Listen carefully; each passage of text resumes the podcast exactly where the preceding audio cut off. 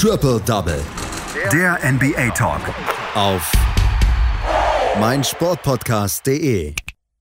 Drei Spiele gab es nur in der letzten Nacht in der NBA, aber die hatten es in sich. Zwei Underachiever haben gegeneinander gespielt. Die Milwaukee Bucks verschärfen ihre Krise und bei den Lakers wurde Geschichte geschrieben. Allerdings nicht wegen des Spiels, sondern wegen ganz vieler Spiele.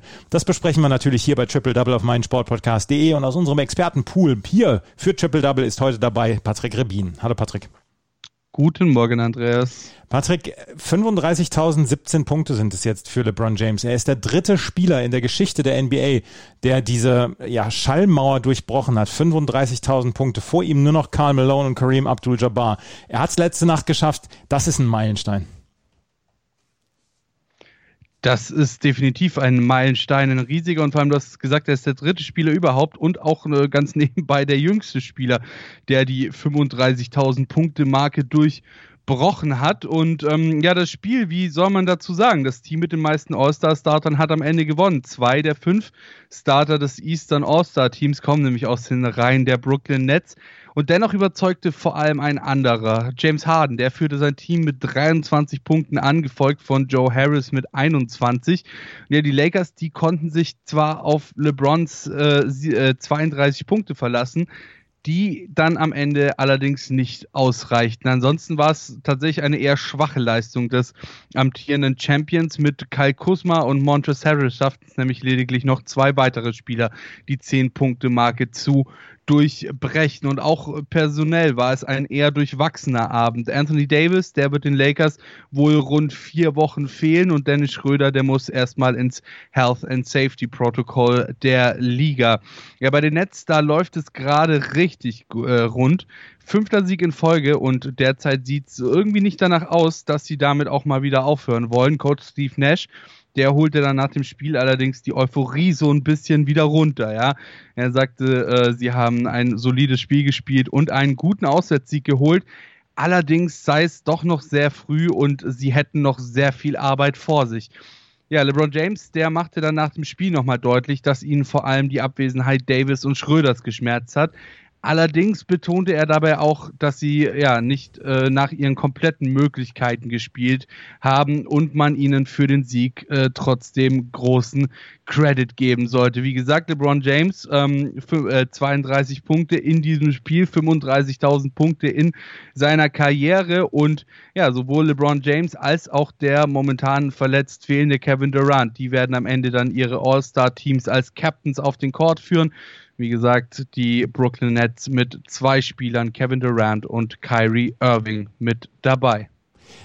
LeBron James ähm, ist jetzt noch 1800 Punkte hinter ähm, Karl Malone. Wenn er gesund bleibt, schafft er das fast schon nächste Saison, oder? Ja, doch, auf jeden Fall. Also äh, die Möglichkeit, die Möglichkeit besteht auf jeden Fall. Und ich meine, er sorgt ja jetzt auch mittlerweile mehr dafür, dass er eben auch gesund bleibt. Ja, schränkt ja eben seine Spielzeit ein, ähm, hängt sich nicht mehr so extrem auf in den Spielen. Ähm, also ich kann mir schon sehr, sehr gut vorstellen. Und ich meine, momentan sieht es ja auch ehrlich gesagt nicht danach aus, dass ein LeBron James in den nächsten ein bis zwei, drei Jahren aufhören könnte. Nee, das, das äh, sieht genauso aus. Und vielleicht holt er tatsächlich noch Kareem Abdul-Jabbar ein. Ich habe mir die Liste angeguckt. Äh, Kareem Abdul-Jabbar mit seinen 38.387 äh, Punkten. Nur einen einzigen Drei-Punkte-Wurf hat er in seiner gesamten Karriere gemacht bzw. verwandelt. Karl Malone hatte 85 Drei-Punkte-Würfe und LeBron James 1860 Drei-Punkte-Würfe. Also ähm, er ist so ein bisschen weiter außerhalb ähm, ansässig hier und er braucht nur noch, ja, er braucht nur noch 3300 Punkte, um Kareem Abdul-Jabbar zu erreichen. Die, die LA Lakers verlieren aber trotzdem und müssen auf Anthony Davis und halt Dennis Schröder verzichten. Du hast es gesagt. Die Toronto Raptors haben die Milwaukee Bucks letzte Nacht besiegt und haben dafür gesorgt, dass die Bucks-Krise etwas größer geworden ist. Fünf Siege in Folge. Ich habe zwischendurch das Spiel gesehen und ähm, der Einzige, der sich da zwischendurch dagegen gewehrt hat, gegen die Lage war Thanasis Antetokounmpo. Giannis Antetokounmpo hat zwar auch gespielt, hat auch 23 Punkte gemacht, aber nicht so richtig, äh, richtig, richtig überzeugen können. Bei den Milwaukee Bucks im Moment einiges im Argen. Ja, absolut, äh, definitiv. Äh, du hast gesagt, fünfte Niederlage in Folge für die Bucks und ähm, dieses Mal dann eben gegen Toronto Raptors, ja, die nun bis auf ein halbes Spiel an den Boston Celtics dran sind. Also es ist vor allem auch einfach irgendwo der direkte Konkurrent, gegen den sie verloren haben, denn im Osten ist tatsächlich auch alles momentan sehr eng. Zwar haben wir ganz oben an der Spitze sozusagen ganz einsam und verlassen diese kleine Ausreißergruppe von äh, Philly und Brooklyn. Ähm, Brooklyn zwei Spiele oder ja zwei Spiele vor den Milwaukee Bucks. Danach wird es dann allerdings relativ eng. Die Milwaukee Bucks drei Spiele hinter den Philadelphia Eagles und äh, hinter den Philadelphia 76ers natürlich. Und der neunte Platz beispielsweise die Chicago Bulls auch nur sechs Spiele dahinter. Also das ist wirklich sehr, sehr knapp momentan im Osten und da tut dir jede Niederlage weh. Und dann natürlich auch noch gegen einen direkten Konkurrenten tut das nochmal ein bisschen mehr weh. Und vor allem auch, wie das Ganze zustande gekommen ist, äh, ohne Kyle Lowry beispielsweise. Äh, Norman Powell, Season High 29 Punkte, Pascal Siakam 27 Punkte. Norman Powell 9 von 12 aus dem Feld, 4 von 7 von der 3 und 15 Punkte allein im ersten Viertel. Also wirklich ein sehr, sehr starkes Spiel von Norman Powell. Janis hatte ein Double-Double, 23 Punkte, 12 Rebounds. Ist okay, war jetzt nicht unbedingt sein bestes Spiel, aber ähm, gegen Double-Double kann man eigentlich generell eher wenig sagen. Und schon am Dienstag hatten die Raptors die Bucks erstmals besiegt. Beide Spiele tatsächlich ohne Kyle Lowry. Die Bucks lagen in diesem Spiel mit bis zu 23 Punkten hinten, schafften es dann teilweise auf bis zu 10 wieder ran, verloren dann aber wieder den Faden und ließen die Raptors wieder ein bisschen wegziehen. Coach Mike Budenholzer, der sah dann nach dem Spiel allerdings auch das Positive und hob vor allem die Leistungsfähigkeit seiner Spieler hervor, die laut ihm wirklich weit besser war als noch am Dienstag. Er sagte zwar auch, dass am Ende natürlich die Resultate zählen, aber sich äh, auf diese Leistung, die sein Team jetzt vergangene Nacht gezeigt hat, durchaus gut aufbauen lässt. Und vor allem das zweite Viertel lief überhaupt nicht für die Bucks. In dem hatten sie gerade einmal 15 Punkte aufs Scoreboard gebracht.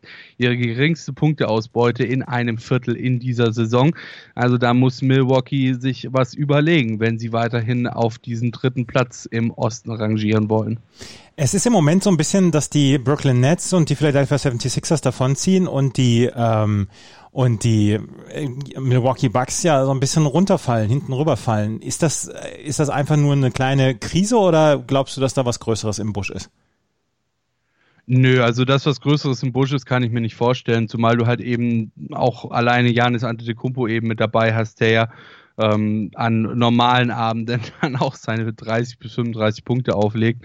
Ähm, also ich denke mal, dass das, dass das kein, kein großes Problem ist. Und ich meine, wir sehen es ja auch in dieser Saison generell, ähm, dass wir eben wirklich komische Serien auch teilweise mit dabei haben, dass wir auch teilweise überraschende Serien mit dabei haben. Ich meine, klar, zum Beispiel jetzt die Philadelphia 76ers haben alle als Top 3 Team eingeschätzt, aber dass sie jetzt wirklich so überzeugend auch dann an Platz 1 stehen, wäre jetzt auch nicht unbedingt die erste Assoziation gewesen in meinen Augen. Ähm, also insofern, ich denke auch, dass sich das einfach über die Saison noch ein bisschen einspielt. Dann haben wir halt auch einfach die Probleme mit dieser ganzen Corona-Geschichte jetzt noch, dass halt eben bei manchen Teams dann teilweise das halbe Team fehlt, äh, die halben Starter fehlen ähm, mit irgendwelchen Health and Safety Protocol Geschichten.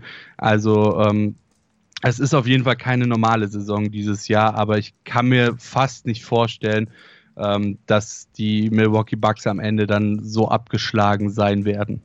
Die Milwaukee Bucks verlieren aber gegen die Toronto Raptors und äh, verlieren zum fünften Mal in Folge hier in der NBA und so eine kleine Krise können wir ihnen tatsächlich andichten. Zwei Underachiever haben letzte Nacht auch im Gegeneinander gespielt, die Miami Heat und die Sacramento Kings. Und die Miami Heat haben es letzte Nacht geschafft, dass sie wieder zwei Spieler hatten, die ein Triple-Double gemacht haben. Ja, das ist äh, richtig. Am Ende war es ein, knappen, äh, ein knappes Spiel und halt eben das dritte Triple-Double mittlerweile in Folge für Jimmy Butler.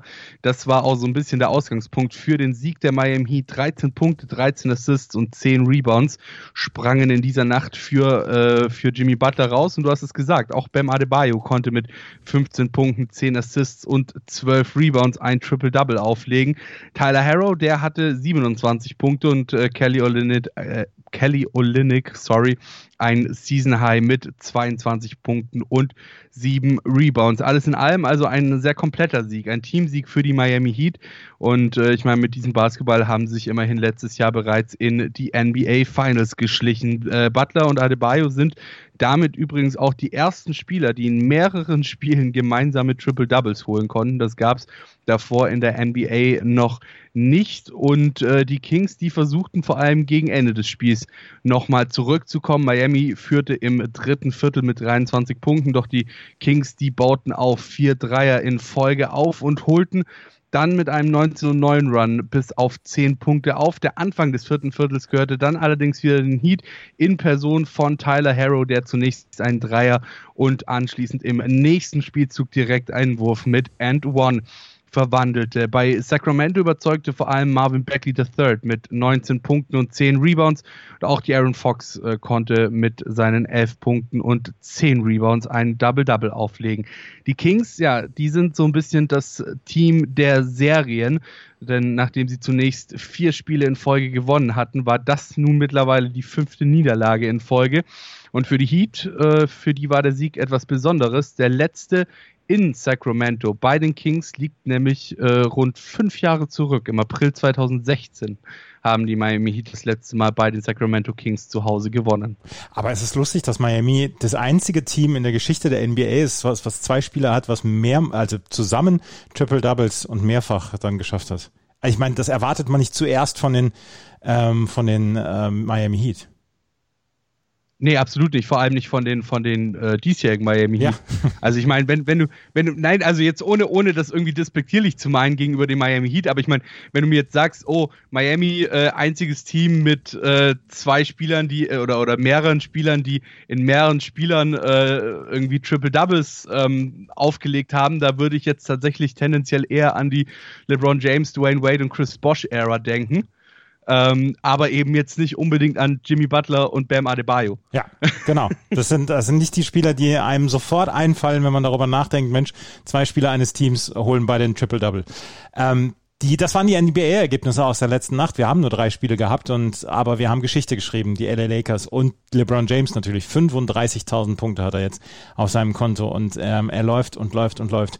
Wie ein alter VW. Vielen Dank, Patrick. Triple Double. Der NBA Talk. Auf meinsportpodcast.de